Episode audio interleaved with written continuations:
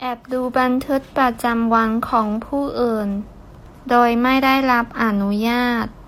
ที่ล่วงเกิน不经过允许偷看别人的日记是冒犯的行为。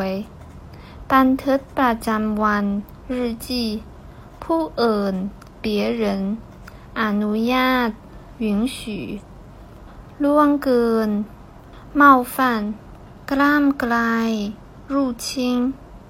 รุกราน侵犯